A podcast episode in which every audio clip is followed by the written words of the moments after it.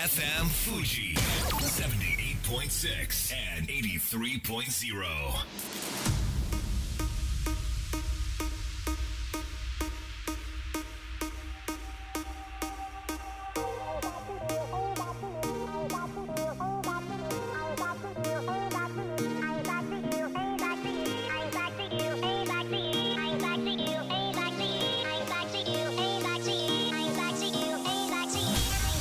月曜夜のひとときいかがお過ごしでしょうか？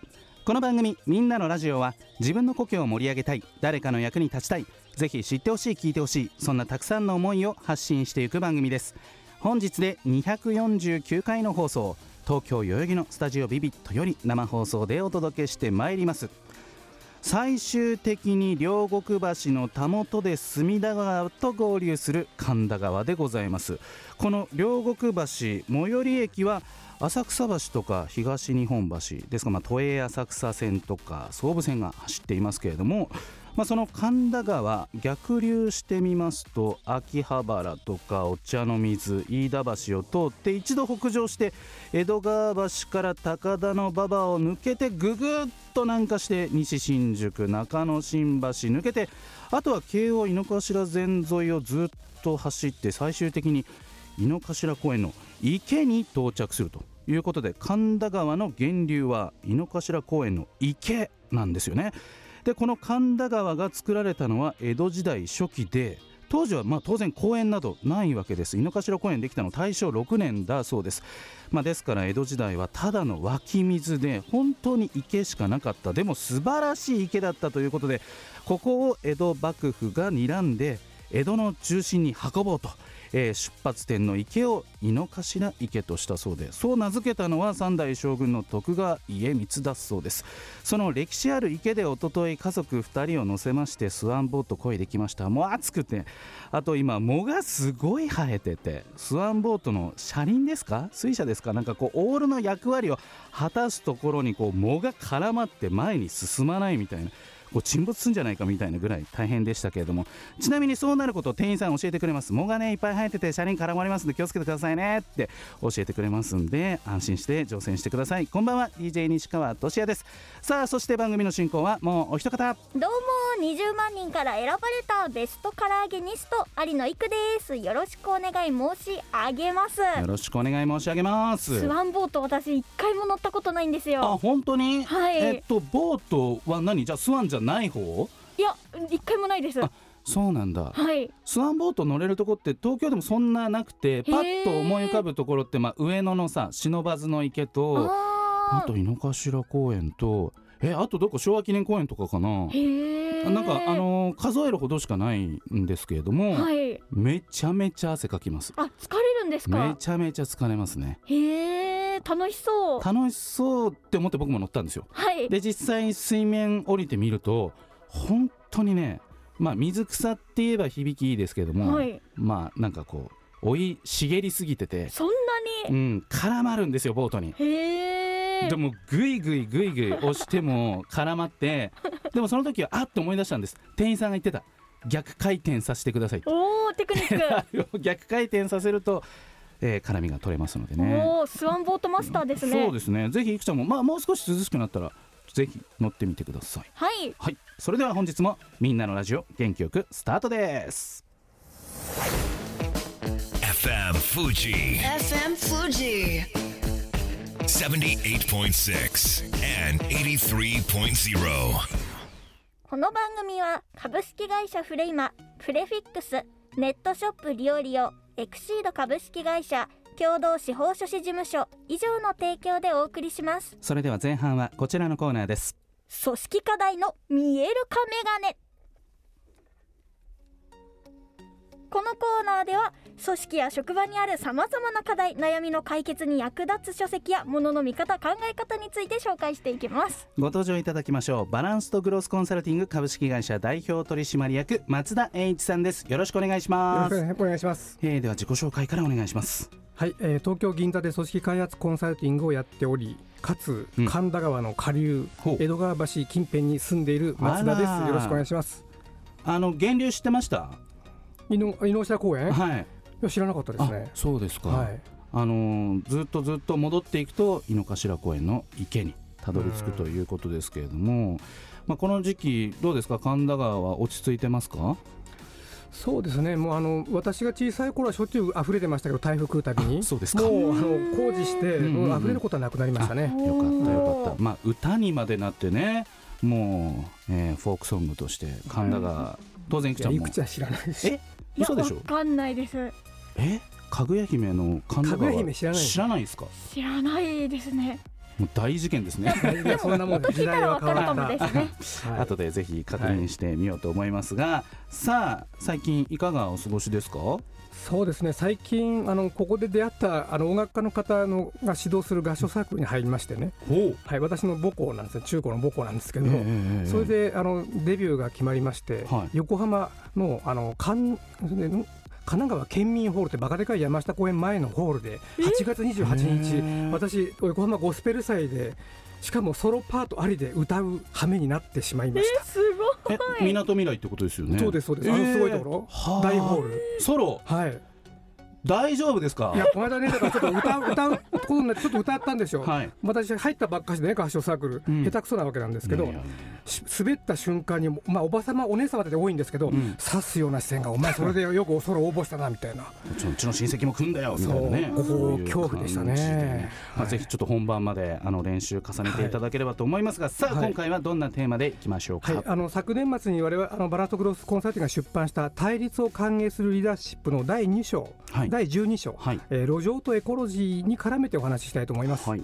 まあ、この12章、あのー目次見てみますとリーダーは死ななければならないとかえ？地球への奉仕とかポートランドの路上生活者など非常に興味深いタイトルがあったわけですけれども、まあ、それ含めてちょっと解説お願いしたいんですがそうですねいくちゃんリーダーが死ななければならないって何を想像しますか？えー、責任取るってことですか？ね腹腹切りそうですよね、はい。失敗したらもう腹切れた、まあまあそうですね、違う違う違う。違う。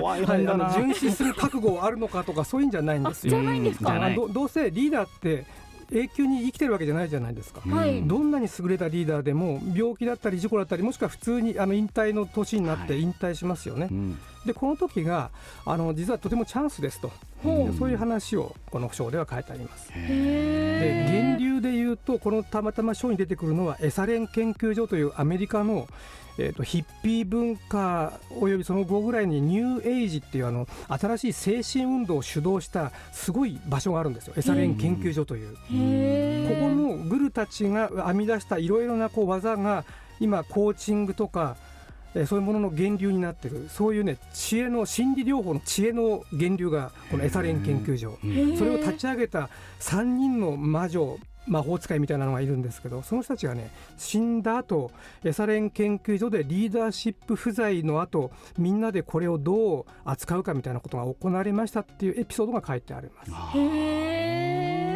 死んだ後、はい。まあその例えばねええ。今大河ドラマですとこう鎌倉殿の13人源頼朝が亡くなって、うん。もうお家騒動になっはいはい。てしまって、まあ一旦息子が継いだけれども、まあ、それに納得のいかないその御家人たちがこう大騒ぎしているみたいなところで、まあ、13人が徐々に暗殺されこううん。調略にさらされみたいな感じで減っていくっていうストーリーがここから年末まで続いていくんでしょうけれども、まあ、頼朝死んでガタガタですうん。鎌倉みたいなの見てるわけですが、このエサレン研究所はうまくいったんですか？その後ねこの対立の心理学あれ歓迎するリーダーシップを書いたミンネルさんとかもその困ってる状況のところに行って、うん。あの対話をファシリテートしてはい。で、まあ、緩やかに多分世代交代進んでいったんでしょうね。あのね日本でも稲森さんだとか長森さんだとかこうユニクロの柳井さんとかこう有名な経営者いるじゃないですか。カリスマカリスマ経営者。孫孫さんとかね、うん。こういう人たちが次の世代に行くときにいやあんなすごいことできないよね私たちみたいに次の社長嫌ですよね。うん。プレッシャー。ますね。ねしょっちゅうあのやっぱりお前ダメだから俺もう一回変わるわみたいになっちゃったりもしますしうね。ん。であのこういうリーダーが変わる時って見直いろんなことを見直すチャンスなんですよ。うん。で組織開発では3つのフェーズが昔から言われててなんか変わらざるを得ない時は一回カチカチに固まって凍結した状態を解凍する。回答した後に再凍結するっていうこれが順調なあの組織の変革なんですけどリーダーが死んだら自動的に回答がされます、うん。まあ、あれカオスになるわけですよね。はい。うん。この時に彼が、まあ、その創業者だったり偉大なリーダーが担ってた役割をどれは本当に大事だからどれをみんなで分担するのかとかどれは絶対やめておくのかとか、ある意味その組織の中のリーダーシップの分担を見直す大チャンスなんですよね。うん。まあ、そういうことが書いてありつつ、えー、ともう一個この組織あの書道で大事なのは、えー、と地球への奉仕とかポートランドの路上の生活者とかいろんなははい。怪しい話がうん。書いてあるんですけども、自分たちが普段見ている舞台の主役が見ている舞台の景色からちょっと遠いところにその影があるわけですよね。でポートランドの路上生活者ってのは資本主義の中で生まれた影なんですよ一つ。のなるほどなるほど。でその影に本当は知恵があって影が何を言いたいのかなぜその影は生み出されたってかってこともその回答している時に一緒にちゃんと汲み取って次の組織のあるべき姿とかに結びつけていく大チャンスですというようなそんな話をしています。でこの影をちゃんと扱わなかったから滅びてしまった滅びてないんですけど、まあ、ほほぼほ滅びてしまったジェネラル・エレクトリックという90年代から2000年にくらいかけてものすごい成長を遂げたアメリカの有名な会社がありまして。あのエジソエジソンのあの電球の会社なんですけどへそこがジャック・ウェルチというすごい強いリーダーがものすごい成長させたんですよ。うん私も結構好きだったんですけどその人が成長の背後に忍び寄るこの路上生活者みたいな人がいっぱい実はいてね、ー無理やり3人の中で誰かはハイパフォーマーそれが西川さんとしますと、う西木者も素晴らしいんだけど相対的にあなたはローパフォーマーなんであなたはクビみたいな。うんうん。そうすると今度残ったら来年私と西川さんしかいないじゃないですか、うん。私当然西川さんお前ローパフォーマーってクビにしますよね。うん。誰もいなくなっちゃうじゃないですか。うん。確かにっていうようなそういうねあの路上生活者を生み出し続けた挙句結局あの株価ガタだだ落ちで次の社長がそのツケを全部払わされて払いきれなくて崩壊した、えーその工房誌が GE 帝国工房誌として6月この今年の6月に発売されたんですけどもうめちゃくちゃ面白い鎌倉13人並みに面白いドラマです。まあだからその回答時、うんうまくいくこともあれば、は失敗する危険性もはらんでいますよね。うん、崩壊する可能性もはらんでいるので、まあでもピンチはチャンスみたいなところで、こう12章には書かれているそうですとねいうことなんですね。わはいかりました。近々セミナーがあれば教えてください。はい、あの今ねあの新しい世代世代の人たちが集まってきてると思います。あの、はい各各各社でゼネレーション Z と言われる人たちとか、うんあとミレニアムっていう人たち、はい。この方たちはある意味組織が次に向かう回答時の次の再凍結を導くヒント満載なんですけど、うんえー彼らが求めている上司の姿にボス型からコーチ型へっていう一つの明確なものがあります。でさなぜかというと彼らは仕事に満足度ではなくて成長とか、えーお金ではなくて目的を求めてるからなんですけどうん。そういったあの上司の方たちが、えーコーチングを本当に身につけようと、えー会社に制度はあるけど自分が本当にそれを身につけてうまくうまく組織にえー部下に使っていきたいと思った時の、えーいいセミナーがありますので、はい。えーバランスとグロースコンサルティングのあの無料説明会、えーセミナーをぜひ覗いていただけたら、えー幸いです。たくさんありますはい、ぜひ検索してください、ここまでは松田栄一さんでした。ありがとうございました。た。それでは一曲お届けしましょう。SixTONES でエバーラスティング FM Fuji. FM Fuji. 78.6 and 83.0. さあみんなのラジオ改めまして私西川俊也と有野育でお届けしております。後半はこちらのコーナーです。東音プレゼンツミュージックシアターこのコーナーでは楽器ショーや音楽教室を手掛ける東音楽器足立センターが魅力あふれる演奏家を紹介していきます。ご登場いただきましょう。本日のゲストチェリスト玉川勝さんです。よろしくお願いしよます。ろしくお願いします。えーではえきちゃん玉川さんのプロフィール紹介してください。はい。玉川勝さん5歳より才能教育研究会にてチェロを始める宇都宮短期大学附属高校音楽科を経て東邦学院大学カレッジディプロマコースを修了そして2005年よりリサイタルを開始。室内楽奏者として非常に多くの演奏会に携わっており2003年に結成した「スバル21弦楽四重相談」では東京山形仙台宇都宮横浜でのコンサートを毎年開催。そして出身地である栃木県において本格的な室内楽コンサートを届ける。玉川勝の室内楽シリーズを主催。毎年3回のコンサートを開催。中川町ふるさと大使としても活躍されています。はいそんな玉川さん5歳よりチェロを始めたということですけれどもこの才能教育研究会ってなんか天才の集まりなんですか？あよく言われるんですけれども、はい。これは、えっと、英才教育ではなくて、うんうん。えー鈴木真一先生という方が始められた、あの上層教育で主に、えーうん。母国語をあの子供はどの国でも話せるようになるという信念のもと、音楽教育をその上層教育としてやっているという団体です。へえそうなんですね5歳からチェロを始めてなんかこれどこでこうスイッチが入って本当に音楽の道自分の道として進もうっていう風になっていったんですか？ですね中学1年生ぐらいの時にやはりあのみんなであの合奏をしたりした時はいはいはい。にあこれは楽しいなっていうことでそこからやっぱり楽器が楽しくなったっていう感じですね。でそこから音大にも進学されてそしてまあプロの道へということなんですけども結構地元も大事にされてらっしゃるんですね。あそうですね、うん。あのよく、えーその地元でもコンサートをはい。開催したりしています、いくちゃん中川町ってうん。行ったことありますか？ないんですよ。どんな町なんですか玉川さん？本当にあのその中川のほとりにあるはい。本当に田舎の自然あふれるいいところっていう感じです、へええ宇都宮からどれぐらいなんですか？車で40キロあるのでちょ小1時間かかるぐらいですね。もっと北に行く感じですよね宇都宮より。より、えっと、東に行く感じ。東に行く感じじですか、もうすぐいばね隣が茨城県という。ああそういう位置なんですね、はい。なるほど。さあ今日はですねいくちゃん。チェリストの方がはい。この「みんなのラジオ」に出演してくださるのって初めてなんですけれどもはい。生演奏していただけます。おおやったどんな曲を演奏していただけるんでしょうか？はい。えー、とバッハの無伴奏チェロ組曲の第1番より、えー、と今日はジーグを演奏したいと思います。わかりました。それでは準備のほどよろしくお願いいたします、えー今日は玉川さん T シャツとデニムではい。来ていただいてるんですけれども、はい。T シャツにっ私こそ堅物。て書いてありますね、はい私もさっきめっちゃ注目しちゃいました。どんな意味があるんでしょうか？後で聞いてみたいななんて思うんですけれども、えーそれではチェロの生演奏準備はいかがでしょうか。ではお願いします。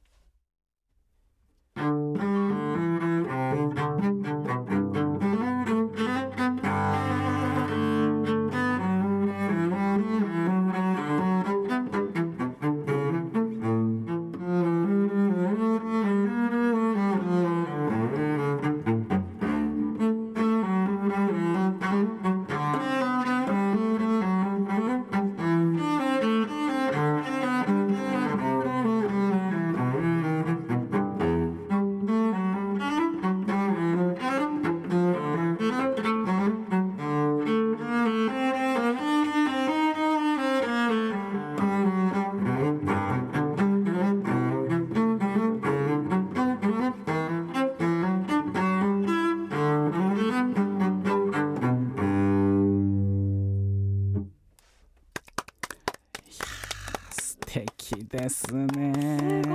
い。いくちゃんいかがでしたか？あの軽やかな気持ちになりました。なんかこうでも低音がいい感じで効いてていいうん。なんかこう体に響くうんのがいいですよね。あの玉川さん着てる T シャツあの、はい。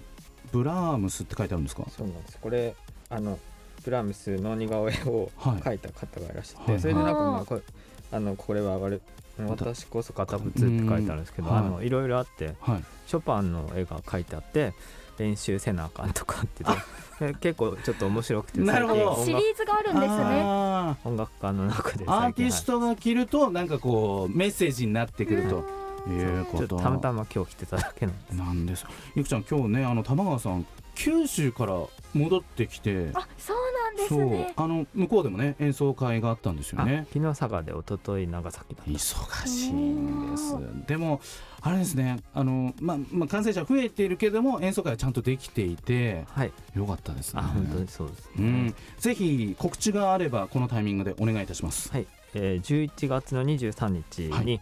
えー、突破ホールであの先ほどもご紹介いただきましたうん「スバル21弦楽集相談の」えー結成20周年のコンサートがあります。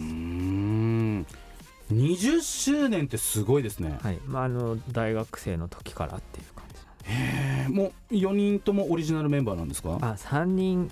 オリジナルメンバーで、で1人だけちょっと4年前ぐらいに変わったあんですあいやでも3人20年やってうん喧嘩とかなんかもうやめてやるとかそうなかったんですか？あんまりなくてなくて、はい、あの練習中はもちろんあのあーだこーだ言ってますけども終わるとじゃあ飲み行こうかってする忘れちゃうみたいいいですね。11月23日突破ホール、えー場所は飯田橋から徒歩13分江戸川橋から徒歩8分ということで割とオープニングで話した神田川も近くを通ってるよみたいな、うん。はい。まあところでございますね。そうですね。うん一人ですどんなコンサートになりそうですか？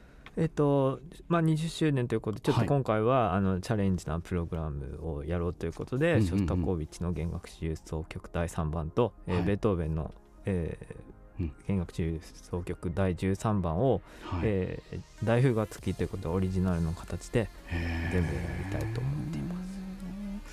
この、えっと四重奏っていうのはチェロと、はい。あと何があるんですか、基本的なはい。組み合わせなんですけど、バイオリン2本とうん。ビオラ1本チェロ1本。チェロが一番低音になるあそうというこですねとなんですね。い。やぜひねこれ23日祝日ですから、はい。多くの方にね足を運んでいただければと思います、い。情報は玉川さんの SNS などで発信されていくんですよね、はいツイッターが最近は主にツイッターをっていうか。つぶやいているチェリストの玉川さんということで、ぜひフォローのほどよろしくお願いいたします。します。えー素敵な演奏ありがとうございました。ここまではチェリスト玉川勝さんでした。ありがとうございましありがとうございました。たありがとうございました。それでは素敵な1週間を。また来週。この番組は有限会社東音楽器足立センター柴田ホーム会計事務所バランスとグロースコンサルティング株式会社ロテライド以上の提供でお送りしました。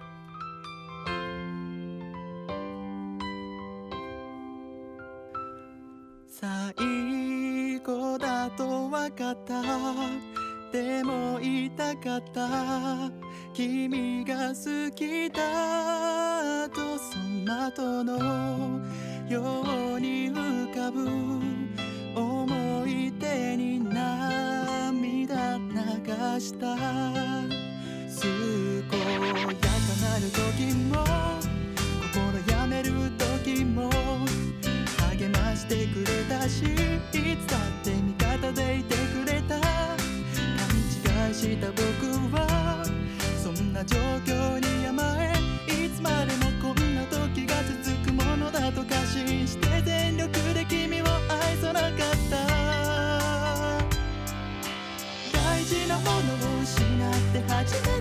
気づかされた自分